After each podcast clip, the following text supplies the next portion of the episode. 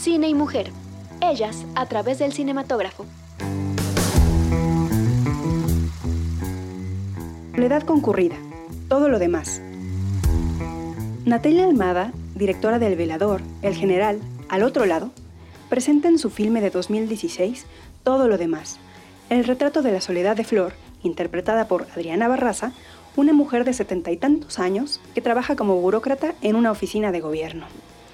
En la Ciudad de México es difícil visualizar la soledad. Sin embargo, Almada retrata perfectamente este sentimiento a través de una persona con una vida monótona y rutinaria, como la de una burócrata. Agregando al inicio tomas en la que los actores ven directamente a la cámara, rompiendo la cuarta pared, para enseñarnos que nosotros también hemos sido ese interlocutor presentado en la película momentos que podríamos llamar universales, como el descanso que se toma Flor aprovechando que está en el baño, interrumpido siempre por alguien que entra. El tedio de estar formada cuatro horas y llegar al escritorio para que te digan que tu documentación no es correcta.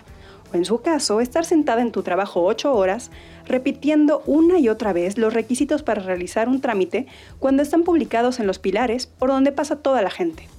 La oscuridad de la oficina de gobierno contrasta con la luminosidad de la alberca para adultos a la que acude Flor, quien a pesar de visitarla casi diario, no se atreve a nadar en ella, e igual que en su trabajo, no tiene contacto verbal con las compañeras de regadera.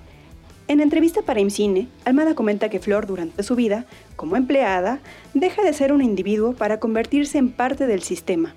No puede ejercer la individualidad ni la creatividad, provocando el sentimiento de soledad y aislamiento muy bien fotografiado en todo lo demás.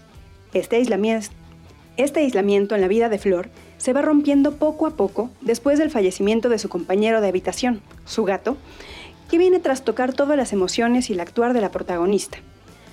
Trata de interesarse por algunos de los solicitantes que llegan a su trabajo y comienza un viaje personal para encontrar la manera de salvarse de la soledad. Presentó María Lara de Cine y Mujer para Radio Púrpura.